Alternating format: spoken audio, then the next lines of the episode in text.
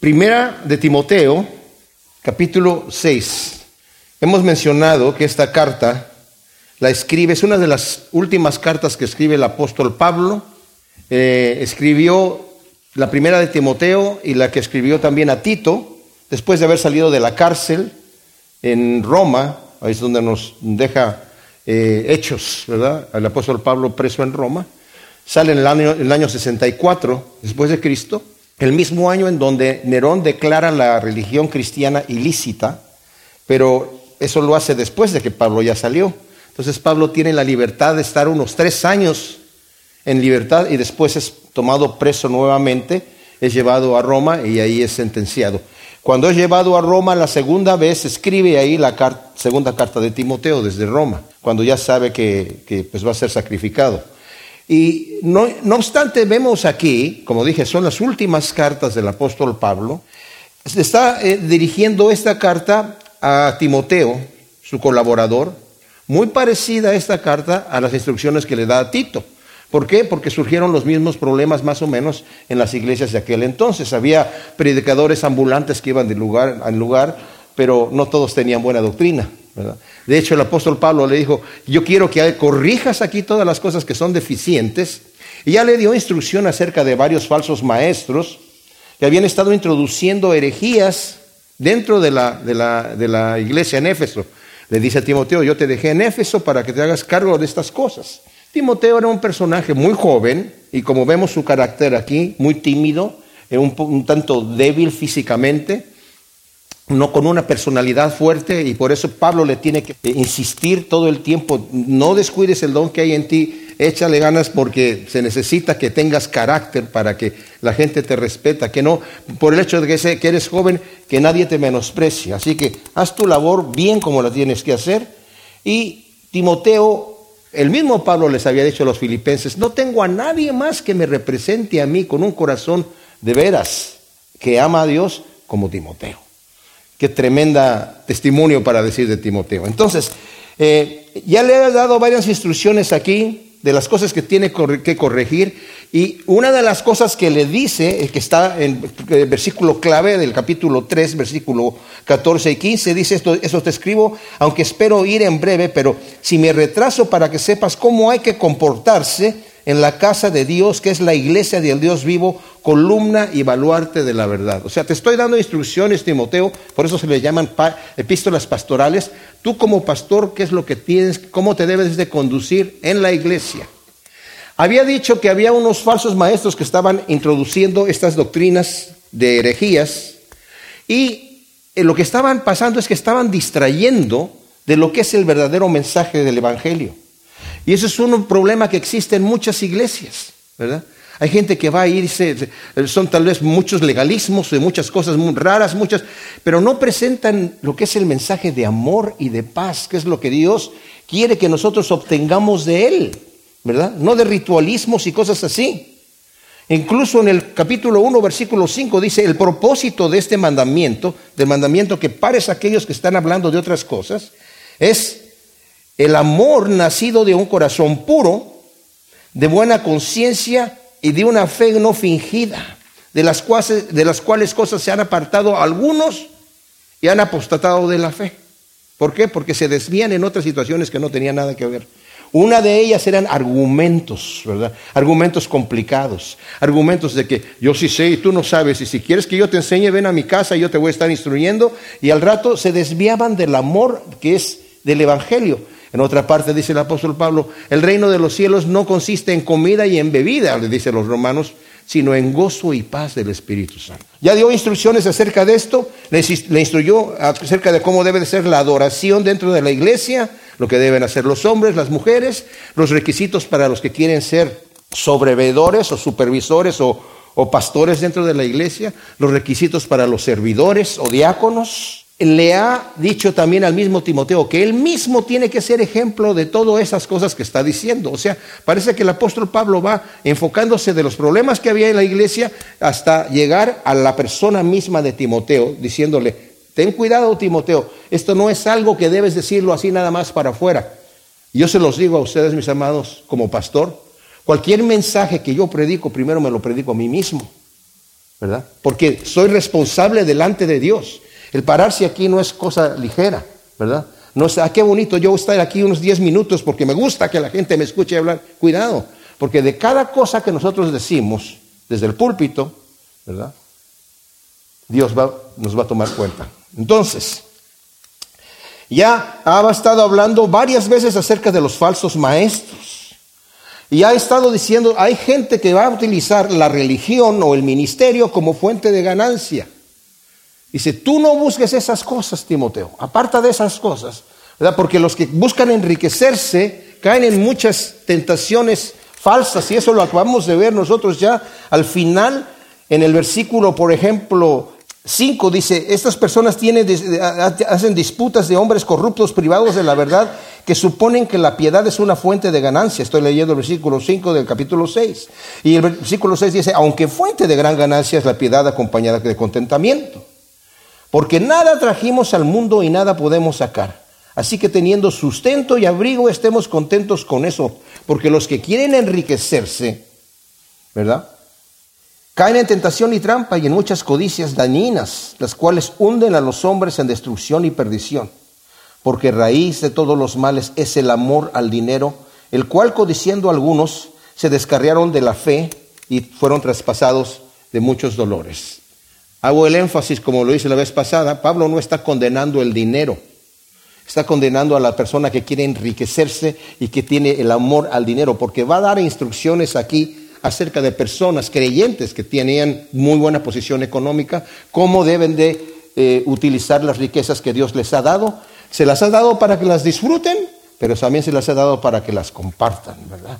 Lo interesante es que cuando empezamos en esta sección, del versículo 11 dice, pero tú, oh hombre de Dios, huye de estas cosas y sigue tras la justicia, la piedad, la fe, el amor, la paciencia, la mansedumbre pelea la buena batalla de la fe, echa mano de la vida eterna, a la cual fuiste llamado, delante de muchos testigos, eh, declaraste la buena confesión. Te ordeno pues delante de Dios, quien da vida a todas las cosas y de Jesús el Mesías, quien dio testimonio de la buena confesión delante de Poncio Pilato, que guardes el mandamiento sin mancha, irreprensible, hasta la manifestación de Jesús el Mesías, Señor nuestro, la cual mostrará a su debido tiempo el bienaventurado y único soberano el rey de los que reinan y señor de los que gobiernan, el único que tiene inmortalidad, que habita en luz inaccesible, a quien ningún hombre vio ni puede ver, a él sea honor, dominio eterno.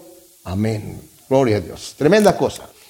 Es interesantísimo que le está diciendo a Timoteo, hombre de Dios. Yo he conocido de, pastores, ¿verdad? que incluso han dicho, a mí no me gusta felicitar a ninguno de mis servidores o de mis asistentes porque se les va a subir a la cabeza. Bueno, la Biblia no sabe nada de ese tipo de actitud, porque debe de haber un tipo de, ánimo, ¿verdad? Debe de haber alguna apreciación al trabajo que alguien está haciendo bien hecho. Y aquí le está dando un título que era un título honorífico muy usado en el Antiguo Testamento. Por ejemplo, a Moisés se, le refiere a él en Deuteronomio 33, 1, Josué 14, 16, Primera de Crónicas 23, 14, entre otros textos, como un varón de Dios. Se le conocía como el varón de Dios, ¿verdad? También a, Samuel, eh, en Primera de Samuel 9, 6, y también en el versículo 10, varón de Dios. A David, en varios lugares. A Elías, a Eliseo. eran títulos que se utilizaban para personas que se les reconocía como varón de Dios, un hombre de Dios. Muy interesante es esto, sobre todo en nuestra época, una sociedad que vivimos hoy, en donde a los jóvenes se les enseña en las escuelas que vienen por casualidad. Lo que ustedes son, lo que somos todos nosotros, somos una agrupación de células, ¿verdad? De átomos, de una manera caprichosa y al azar. No tenemos propósito, no existe el bien, no existe el mal, y la gente vive sin ninguna razón de vivir. Como no hay una razón de vivir, ¿por qué? Porque pues somos un grupo de átomos que no vamos para ningún lado. Aquí esto es bien importante porque le está diciendo Pablo a Timoteo, tú eres un hombre de Dios, tienes un propósito, Dios te creó con un propósito, ¿verdad? y el propósito es que eres un varón de Dios y vas a hacer las cosas. Tú no hagas como ellos hacen. Apártate de esos hombres que no son hombres de Dios, son hombres corruptos que están utilizando la piedad, o sea, la religión como fuente de ganancia. Tú no seas así. Apártate de ellos, ¿verdad? Huye de esas cosas. Primero le da un mandamiento negativo, ¿verdad? Huye de esas cosas. Ahora, Pablo se refiere una sola vez más en el Nuevo Testamento eh, usa el título de hombre de Dios y lo dice en segunda de Timoteo 3, eh, en el versículo 17, en donde dice, eh, bueno, 16, toda la escritura es inspirada por Dios y es útil para la enseñanza, para la refutación del error y para la corrección, para la instrucción en justicia, a fin de que el hombre de Dios, aquí se está refiriendo a manera general, ¿verdad? Esté completamente calificado, equipado para toda buena obra. O sea, ¿qué es lo que le está diciendo a Timoteo? ¿Qué es lo que nos está diciendo a nosotros? ¿Qué tengo yo que hacer para saber, como hombre de Dios, lo que tengo que hacer? Lee tu Biblia. Escucha mensajes, ¿verdad? Abre tu corazón cuando estás escuchando un estudio bíblico. Ahora, aquí vale la pena hacer este tipo de pregunta. ¿Se puede decir de mí que yo soy un hombre o una mujer de Dios? En Inglaterra, cuando la reina viaja de los lugares en donde está, cuando está en una residencia, pone su estandarte, de manera que la gente que va, está afuera ve el estandarte de la reina y dice, la reina está residiendo en ese lugar. Ahí está en ese momento. No puede, eh, cuando estaba, y ustedes saben que cuando estuvo um, Hong Kong bajo el, gobierno de Inglaterra, estaba la bandera de Inglaterra, cuando pasó a estar hacer de China, está ahora la bandera china. No pueden estar las dos banderas ahí. ¿Qué bandera está en mi vida? ¿Qué bandera es la que se ve? ¿Quién es el que reside adentro? No puedo tener mi bandera y la bandera de Cristo. Yo les digo una cosa, mis amados, la única forma que yo pueda reconstruir mi vida es que alguien más lo haga por mí porque yo no lo puedo hacer. Y el único que lo puede hacer es Cristo Jesús. Y Él tiene que venir a residir en mi vida, estar su bandera y que se note que Cristo está viviendo en mi vida. Y por eso pregunto, ¿qué bandera está en mi propia vida? ¿verdad? Ahora, Pablo le dice a Timoteo que huya de esas cosas, dile no a la codicia, al amor al dinero, a las palabrerías vanas y profanas, a las pasiones juveniles, etcétera, se lo vuelve a decir eh, también en Tito, ¿verdad? En Tito 2, 11 al 12, según la nueva versión internacional, pero en inglés, ¿verdad? The New International Version. Les voy a decir cómo lo traduce. Porque a veces hemos, lo, hemos dicho, lo predicamos y lo decimos y se oye bonito. Y yo mismo lo he dicho. El cristianismo no es una serie de sí y no, no es una lista de sí y de no. Pero sí es. La vida entera sí es así. Hay cosas que son sí y que son no. Una, no se puede volar un avión si no hay listas de sí y de, no. Que se tiene, no, no, se puede hacer una cirugía si no hay unas listas de sí y de no. no. no. podemos vivir nuestras vidas si no tenemos unas listas de las cosas que debemos hacer y de las que no debemos hacer. Y dice, la gracia salvadora en Tito 2.11 de Dios se ha manifestado a todos los hombres y nos enseña a decir no. ¿No a qué? A la impiedad y a las pasiones mundanas. O sea, Timoteo, no, no a todas esas cosas que estos hombres corruptos están haciendo, porque tienes que vivir una vida apartada para Dios. Y eso significa que la bandera de Cristo está izada en mi casa, en mi vida. No puedo simplemente andar así diciendo, ah, es que el amor del Señor, yo leo la palabra, yo vengo a la iglesia, yo canto los cantos, todo está muy bonito. Tiene que haber una vida disciplinada en donde yo tengo que decirle no a la carne. Eh, Pablo eh, escribiendo a los Gálatas dice, hay una lucha en tu cuerpo, en tu ser. Esta es la lucha de la carne y del espíritu. Si tú andas conforme a la carne, vas a morir. Si andas conforme a la carne, no vas a satisfacer al, al, espíritu. Y si vives conforme a la carne, no vas a entrar en el reino de Dios. Tienes que decirle que no a esas cosas. ¿Y cómo lo hago? Pues tú no puedes. Pero si la bandera de Cristo está izada en mi vida, Él sí puede decir que no. Y Él puede en mi vida controlarme Por eso dice, si sois guiados por el Espíritu de Dios, entonces podemos decirle que no a la carne, ¿verdad? Entonces dice aquí, pelea la buena batalla, es lo que le está diciendo aquí, de la fe, echa mano de la vida eterna a la cual fuiste llamado delante de muchos testigos y, y declaraste la buena confesión. O sea, tú de muchos testigos declaraste, yo voy a seguir al Señor. Señor, yo te recibo como mi Señor y Salvador. Dice, ahora Timoteo, quiero que sepas que esto no es pasivo. Tienes que pelear la buena batalla. La escritura nos dice que no tenemos lucha contra carne y sangre, ¿verdad? Eso nos lo dice en, Efesios, ¿verdad? pero eh, tenemos que saber que tenemos una lucha interna no contra personas, sino contra principados y potestades de las tinieblas. Y tenemos nosotros que dejar que el Espíritu Santo tome control. O sea, mientras nos damos cuenta que tenemos una lucha espiritual, mm, la lucha ya no es nuestra en sí, pero nosotros tenemos que decidir pelear la batalla.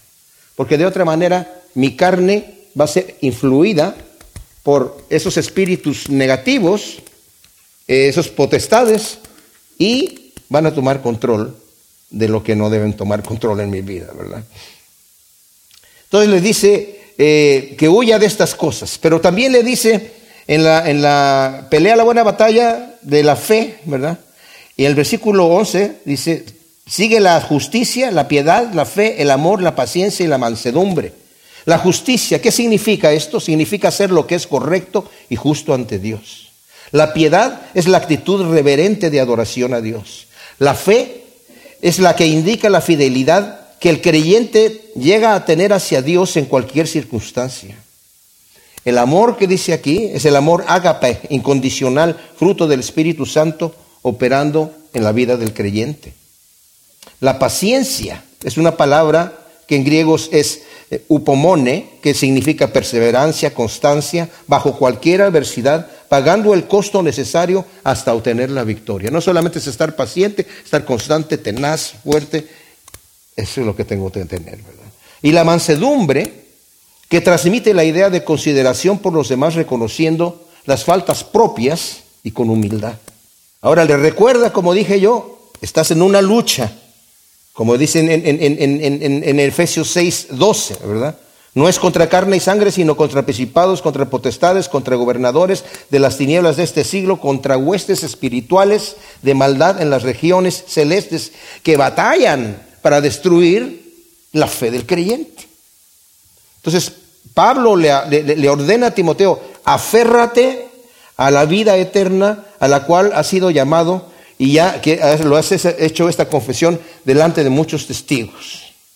Dice el versículo 13, te ordeno delante de Dios, quien da vida a todas las cosas y de Jesús el Mesías, quien dio testimonio de la buena confesión delante de Poncio Pilato, que guardes el mandamiento sin eh, mancha, irreprensible hasta la manifestación de Jesús el Mesías nuestro Señor la cual mostrará su debido tiempo el bienaventurado y único soberano, el rey de los que reinan y señor de los que gobiernan, el único que tiene inmortalidad, que habita en luz inaccesible, a quien ningún hombre vio ni puede ver. A él sea honor, dominio eterno. Amén. Ahora, esto lo quiero dividir en dos partes porque está muy, muy, muy complejo y muy rico. Está hablando acerca del testimonio, dice, te encarezco delante de Dios. Ya se lo había dicho anteriormente ¿verdad? Se lo había dicho en el, en el capítulo 5, eh, eh, en el versículo 21, te encargo solemnemente delante de Dios y de Jesús el Mesías y de los ángeles escogidos que obedezcas las normas. O sea, Timoteo, te estoy encargando. Más al final le vuelve a decir también, oh Timoteo, en el versículo 20, te guarda lo que te he encomendado. O sea, por favor, eh, presta atención a estas cosas. Yo sé que eres una persona débil y que puedes empezar a, no prestar mucha atención. Pero aquí una de las cosas que me llama la atención es donde le está diciendo, te ordeno delante de Dios quien da vida a todas las cosas y de Jesús el Mesías que dio testimonio de la buena confesión delante de Poncio Pilato. Cuando nos habla y está diciendo de Dios que da vida a todas las cosas, Pablo continúa después en el versículo 14, 15 y 16 Y prorrumpe en una alabanza a Dios, en una adoración a Dios, porque se está dando cuenta de a quién se está refiriendo. Cuando hablamos de Dios, ¿de quién estamos hablando? Estamos hablando del ser eterno, todopoderoso, que da vida a todas las cosas. Cuando Cristo dijo, yo soy el camino, la verdad y la vida, y nadie viene al Padre si no viene por mí, necesitamos entender lo que está diciendo. Porque cuando está diciendo yo soy el camino, y si yo realmente tengo fe en Cristo y he creído en Él, significa, tú eres el camino, Señor, sí, pues yo no quiero andar perdido, yo quiero seguir tus pisadas. Tú eres la verdad, yo no quiero la mentira, no quiero estar engañado, quiero conocerte a ti, conocer lo que tú me dices. Y eres la vida, yo no quiero la muerte. Por eso dice aquí que es el dador de vida a todas las cosas.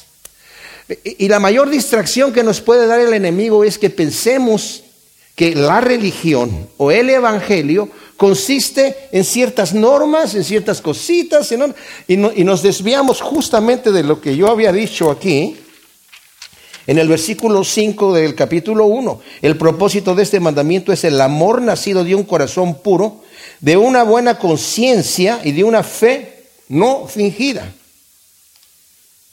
Mis amados, somos salvos por fe, exclusivamente.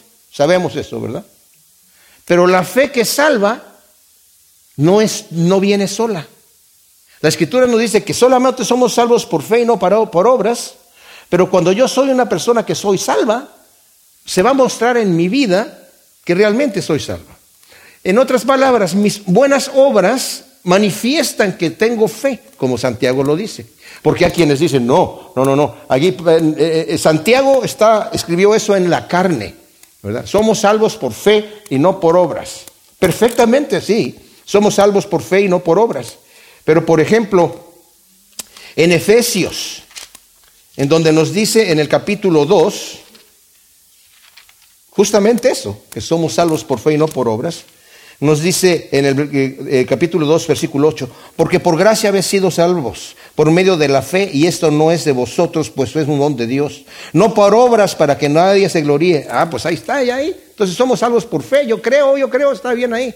Pero continúa diciendo, porque somos hechura suya, creados en Jesús el Mesías para buenas obras, las cuales Dios preparó de antemano para que anduviéramos en ellas. Entonces, viene, esto viene, es, una combinación, es un esfuerzo combinado con lo que el Señor me ha llamado a hacer.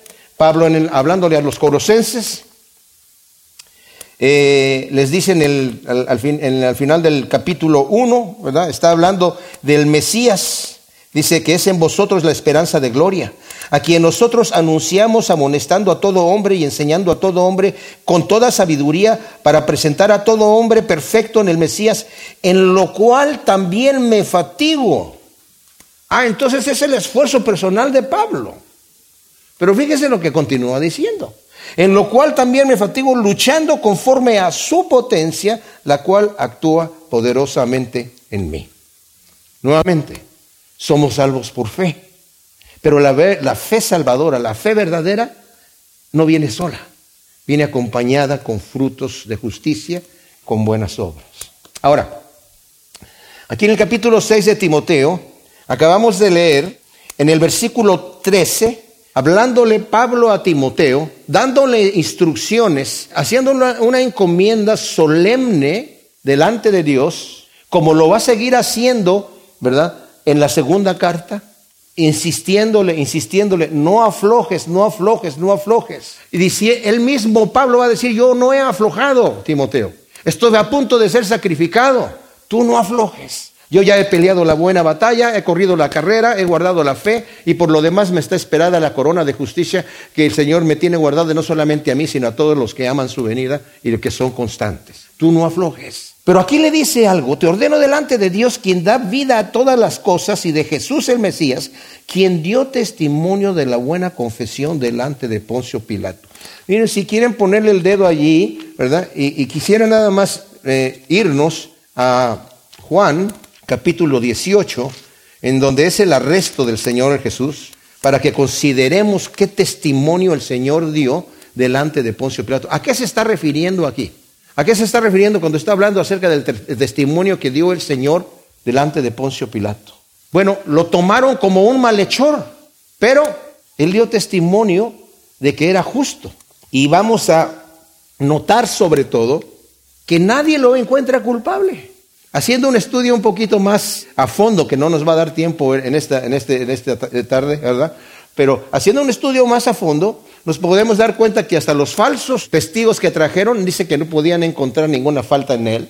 Nadie podía encontrar ninguna falta en él. El mismo Judas Iscariote dijo, he entregado sangre inocente. Cuando va delante de Pilato, Pilato dice, no, no encuentro una falta en él. Se lo envía a Herodes, Herodes tampoco encuentra una falta en él. Se lo regresa a Pilato y Pilato dice, no. Y la, la esposa de Pilato dice, no tengas nada que ver con este justo.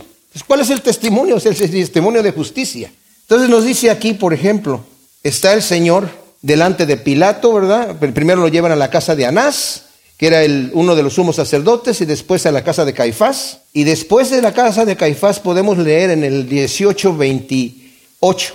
Enseguida condujeron a Jesús desde donde Caifás al pretorio. Era de madrugada y ellos no entraron al pretorio para no contaminarse y poder comer la Pascua.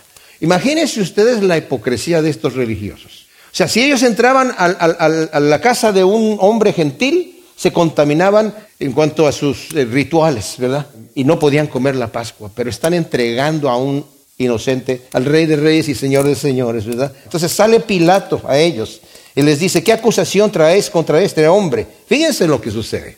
Le respondieron y le dijeron, si este no estuviese haciendo mal, no te lo habríamos traído. Entonces Pilato entiende el juego, está diciendo, bueno, a ver, díganme ustedes qué es la acusación. Los traen aquí para que sea juzgado. ¿Cuál es la acusación? Y ellos, como no tienen cada que decirse, si este hombre no fuera un malhechor, no te lo hubiéramos traído. Les estoy preguntando qué es la acusación. Pero ellos no querían un juicio. Ellos querían una muerte. Porque dicen, inmediatamente, Pilatos les dice, entendiendo el juego, Pilatos les dice, tomadlo vosotros y juzgadlo según vuestra ley. Le dijeron a los judíos, a nosotros no nos es lícito matar a nadie. O sea, no queremos juicio. Lo queremos muerto, ¿verdad? No nos interesa eh, investigar si es culpable o no. A nosotros no nos es lícito matar a nadie. ¿Por qué? Porque les había sido quitado por el gobierno romano. Pero también dice aquí para que se cumpliera la palabra de, Jesús de que dijo de qué muerte iba a morir, ¿verdad? De la cruz. Entonces Pilato otra vez lo llamó a Jesús y le dijo, ¿eres tú rey de los judíos? Y el Señor le respondió, y aquí empezamos a ver nosotros el testimonio del Señor delante de Pilato. ¿Dices esto tú por tu cuenta o te lo dijeron otros de mí? O sea, ¿Tú me lo estás preguntando en serio o tú lo escuchaste de otras personas? ¿Es algo que realmente quieres conocer? Y Pilato le dice, ¿acaso yo soy judío? Tu nación y los principales sacerdotes te entregaron a mí. ¿Qué hiciste? Fíjese esta respuesta del Señor y es aquí en donde le tomamos el sabor al testimonio del Señor delante de Pilato. Mi reino no es de este mundo. Se le está respondiendo, sí soy rey, pero mi reino no es de este mundo. Si mi reino fuera de este mundo, mis servidores pelearían para que no fuera entregado a los judíos. Fíjense en la siguiente frase, pero ahora, en el futuro sí, pero ahora mi reino no es de aquí. Está dando testimonio, sí yo soy rey. En este momento no estoy reinando aquí, por ahora, ¿eh? Mi reino no es de aquí. Le dijo, entonces tú eres rey. Y Jesús le dice, tú dices que yo soy rey. Yo para eso he nacido, fíjense, he nacido para qué? Para ser rey. Yo nací para ser rey. Y para esto he venido al mundo para dar testimonio de la verdad. Todo el que es de la verdad oye mi voz. Fíjense esa cosa que está diciendo. O sea, yo nací rey. Eso es en cuanto aquí al mundo. Y para eso he venido a este mundo. Yo tengo una preexistencia. Ese es el testimonio pesado que le está dando aquí a Pilato. Y dice, y para dar testimonio de la verdad, todo aquel que es de la verdad oye mi voz. Esto es tremendísimo. Porque nuevamente el testimonio del Señor Jesús es la verdad. Lo que estoy diciendo es como es. No es como tú te lo imaginas, Pilato, no es como los filósofos se lo imaginan, porque cada quien decían, en esta época ya lo decían, que cada quien tenía su propia verdad de acuerdo a la filosofía que uno creyera. Y la verdad era básicamente relativa, como se piensa hoy en muchos de los círculos de filosofía, ¿verdad? Y Pilato le dice, ¿qué es la verdad? No pensemos que Pilato le preguntó, porque no, no, no, no, no, no tenemos la inflexión de la voz, ¿verdad? No sabemos si dijo la verdad. ¿Qué, es la verdad? Estoy interesado en saber qué es la verdad. O, tal vez le dijo, ¿la, verdad? ¿Qué es la verdad? No sabemos. Pero no pensemos que él estaba eh, verdaderamente interesado en saber qué era la verdad. Porque le dice, ¿qué es, la, ¿qué es la verdad? Un momentito, voy a salir a los judíos otra vez. No lo encuentro culpable. O sea, no se quedó a escuchar qué era la verdad. Simple y sencillamente, eh, guarda la respuesta, ahorita regreso. Y sale para ver a los, a los judíos. Y luego, bueno, quiere sacarle al Señor y, y, dice, no, a este no, sino a Barrabás. Para terminar la historia. Después se cree que es entre el capítulo 18 y 19 de acuerdo a la armonía de los evangelios, que es enviado de allí a Herodes, cuando escucha que es de Galilea, dice, ah, es de Galilea, Herodes está aquí, me, me, libro de él y que lo, envía a Herodes. Herodes quería verlo hacer un milagro, el Señor no le respondió una sola palabra a Herodes, lo menosprecian, lo visten de púrpura, como, burlándose como si fuera rey, y se lo, lo mandan de nuevo a Pilato. Pilato lo toma otra vez, un tanto decepcionado de que se lo hayan regresado al Señor, y lo manda a azotar. No tenía por qué hacer eso, pero era una, una como un, tipo de interrogación de tercer grado, ¿verdad? De que vamos a, hacerlo sufrir, a ver, a ver qué, qué confiesa. Y lo azotan de tal manera, eh, en, en aquel entonces había gente que se moría de los azotes, ya no llegaba a la ejecución. Supuestamente la persona le, decían algunas cosas que habían pasado, algunos delitos que no, se habían eh, eh, encontrado los culpables y, si la persona empezaba ya a, aceptar esas cosas, le pegaban menos. El Señor no dijo una palabra y luego lo saca y dice, he aquí el hombre, que, ya dice, ya miren, mírenlo cómo está. Y ellos gritaron, crucifícale. He de crucificar a vuestro rey, no tenemos más rey que a César. Ese fue el testimonio, mis amados, del Señor Jesús, delante de Poncio Pilato.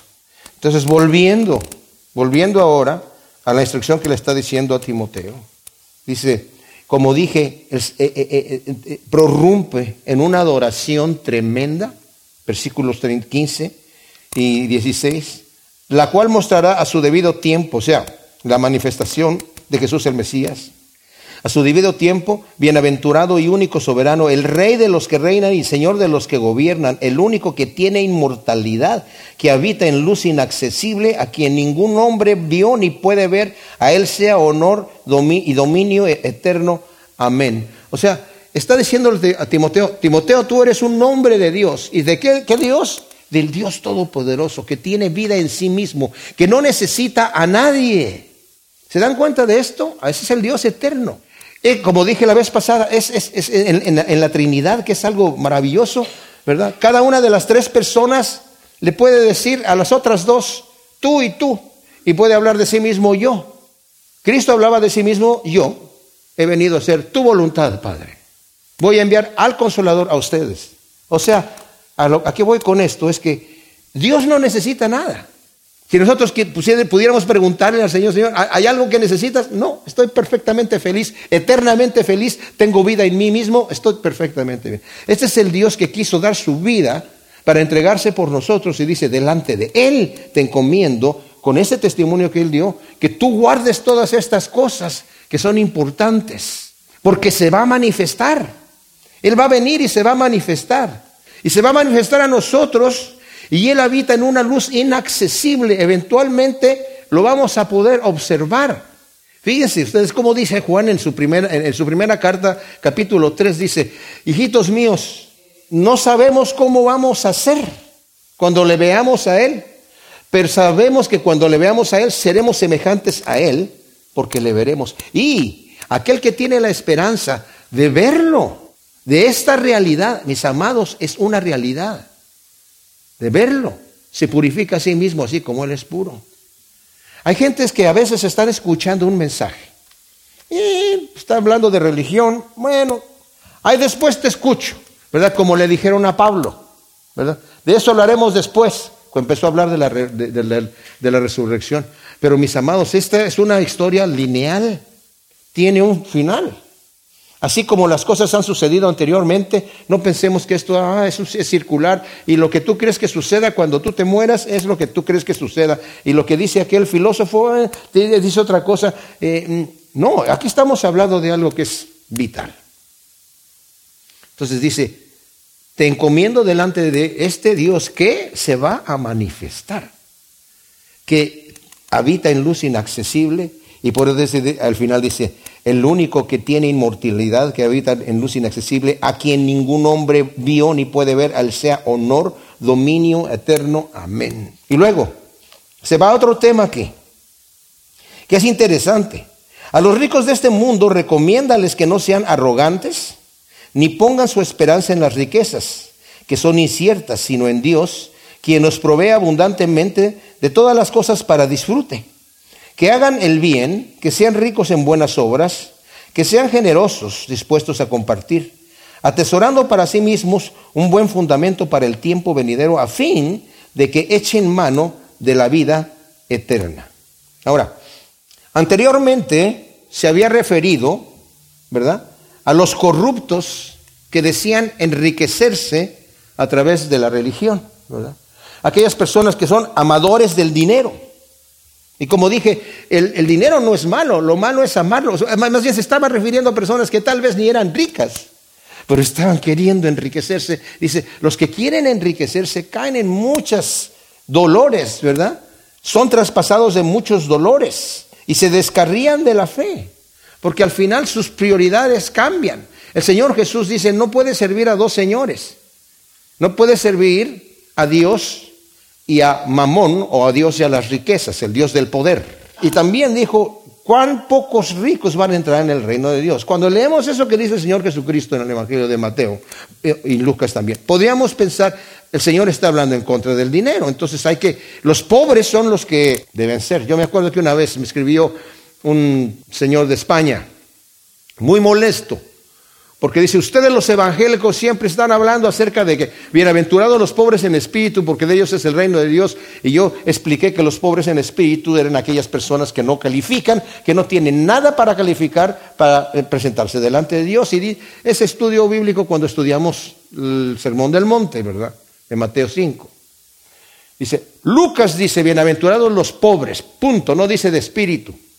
Entonces yo le contesté al amigo que no le gustó mi respuesta de cualquier manera. Por el puro hecho de que yo sea pobre económicamente, no me garantiza que voy a estar en el reino de Dios. No es por ese puro hecho, ¿verdad? Puso también el ejemplo del rico y Lázaro. El rico era el rico y por eso se fue al, infierno y, el pobre Lázaro, como era pobre, terminó en el seno de Abraham. Y, podríamos casi entender que la instrucción era por allí. Pero debemos entender, mis amados, que Abraham fue extremadamente rico. Isaac fue extremadamente rico. Jacob fue extremadamente rico. Job, extremadamente rico. David, extremadamente rico. Salomón también. Bueno, o sea, Lidia, en, donde se quedó Pablo, ¿verdad? Eh, en Filipo también era extremadamente rica. Eh, los que llegaron allí a, Nicodemo, que llegó a llevar especies y Simón de Arimatea, también eran extremadamente ricos. Y con lo que voy a esta situación, aquí Pablo no está condenando la riqueza, se dan cuenta. Ahorita les está dando instrucciones a, a los ricos de este mundo. ¿Y qué les dice? Dice, a los ricos de este mundo recomiéndales que, que no sean arrogantes. O sea, Dios te ha bendecido económicamente, hay una manera de que tú manejes eso y administres aquello que Dios te ha dado. Hay un versículo que, versículo 17, dice, a los ricos de este mundo recomiéndales que no sean arrogantes, ni pongan su esperanza en las riquezas que son inciertas, sino en Dios. Fíjense, que nos provee abundantemente de todas las cosas, ¿para qué? Para que las disfrutemos. O sea, si Dios te ha bendecido abundantemente económicamente, disfrútalo. Pero hay ciertas cosas de las cuales te tienes que cuidar que no seas arrogante. Esta es una trampa con la que pueden caer algunas personas. ¿Por qué? Se lo comentaba a mi esposa. A veces cuando, cuando uno tiene la oportunidad de viajar en el avión y por X motivo, antes era porque teníamos personas que eh, trabajaban en la aerolínea y nos conseguían boletos especiales, ¿verdad? Eh, o porque se, se ganaron algunos eh, boletos con millas de las tarjetas de crédito, que es otro. Bueno, pero que por la fortuna X le toca viajar en primera clase, ¿verdad? O en business class. y, yo, lo, yo lo he visto porque lo veo en otra gente y yo con vergüenza lo digo que a veces lo he sentido, ¿verdad? Cuando llega uno y se sienta ahí porque lo hacen entrar primero, ¿verdad? Está en un sillo de este tamaño, ya se está tomando su juguito, mientras los otros están hambrientos y sedientos y no van a poder tener ni agua, ¿verdad? Y lo que vayan a, tener les va a costar, mientras acá ya le están dando a uno nuecesitas y cositas así, antes de que el avión parta, y uno ve a los pobres que van entrando así como que, mm, ¿verdad? bueno, eh, creo que me lo merecía aquí, ¿verdad? Pero a lo que voy con eso es que a veces puede eh, existir el detalle de que porque yo tengo dinero y tengo, soy muy afluente, puede ser que es porque me, eh, me lo merecí. Señor, gracias. ¿Sabías tú a quién bendecir? gracias, gracias, ¿verdad? Entonces, cuidado, dice, que no sean arrogantes. Se requiere mucho para tener una buena posición económica y ser humilde. Así que ya el primer mandamiento, que no pongan su esperanza en las riquezas que son inciertas. Ahora puedes tener y se te pueden ir un mal negocio de cualquier otra situación, ¡pum! se acabó. Tuviste y se te fue. Si ponen las tu confianza en las riquezas, muchos cuando las pierden, se suicidan. Porque ya, ya, se les acabó lo que tenían. Y no pueden pensar en vivir una vida como dice Pablo, confórmate con tener sustento y abrigo, no, yo necesito más cosas que estas cosas. Bueno, que más bien ponga su esperanza en Dios, quien provee todas las cosas abundantemente para que las disfrutemos.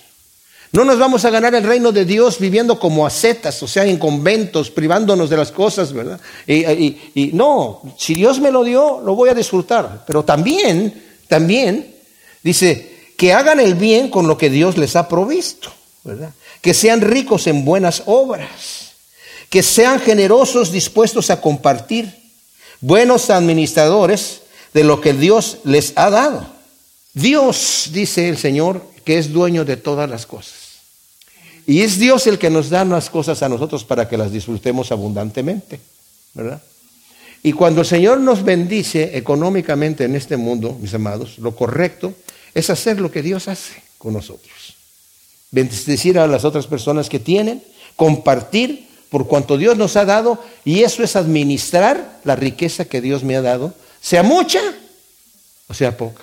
Y entonces, de esta manera, estarán atesorando riquezas en el reino de Dios, que es la verdadera vida, como dice aquí. Dice el Señor en Mateo, ¿verdad? 6, 19 al 21. No te hagas tesoros en la tierra donde los ladrones se los roban, se los hurtan y donde se corrompen, ¿verdad? Pero haz tesoros en el cielo donde nadie te los puede robar y no se pueden eh, corromper allá. Y como dice Pedro, es una herencia inmarcesible, segura para nosotros allá. Cuando en Lucas está hablando acerca del mayordomo infiel, que es una parábola eh, tanto difícil de entender, al final le dice, háganse amigos con las riquezas injustas, para que cuando éstas falten, los reciban en las moradas eternas. ¿Qué significa? Las riquezas injustas, ¿cuáles son? Pues los bienes materiales que, que pudieras tener aquí, pero haz tus amigos, no, tanto amigos de aquí, ¿Con quién me voy a hacer amigo? ¿Con el arcángel Gabriel o con el arcángel Miguel? ¿Cómo le hago para.? No, sino más bien utiliza lo que Dios te ha dado aquí para bendecir a otros, porque el Señor dice: el que, bienaventurado, entra bendito de mi Padre porque tuve hambre y me diste de comer. Yo te bendije con dinero y tú me diste de comer cuando tuve hambre. Estuve descalzo, me vestiste, estuve enfermo, estuve sin ropa y, me atendiste. ¿Cuándo, Señor, lo hice? ¿Cuándo? Cuando usaste esas riquezas injustas y bendijiste a algunos de mis más pequeñitos, lo hiciste conmigo. Esta es la verdadera vida. Toma de esta verdadera vida, Timoteo. Y al final dice, oh Timoteo, guarda lo que te encomendó, lo que se te ha encomendado, evitando profanas y vanas palabrerías y los argumentos de la falsamente llamada ciencia, la cual profesando algunos se desviaron de la fe. La gracia sea con todos vosotros. Y termino con esto. Dice, evita esas vanas palabrerías. Hay una que eh, falsamente se llama ciencia. Y es la ciencia que se predica hoy en las escuelas Que como he dicho en otras ocasiones, esa teoría de la evolución, que supuestos científicos la están propagando, yo les he dicho, ningún científico de ellos opera en su laboratorio bajo los parámetros de la evolución. Porque la ciencia no adivina.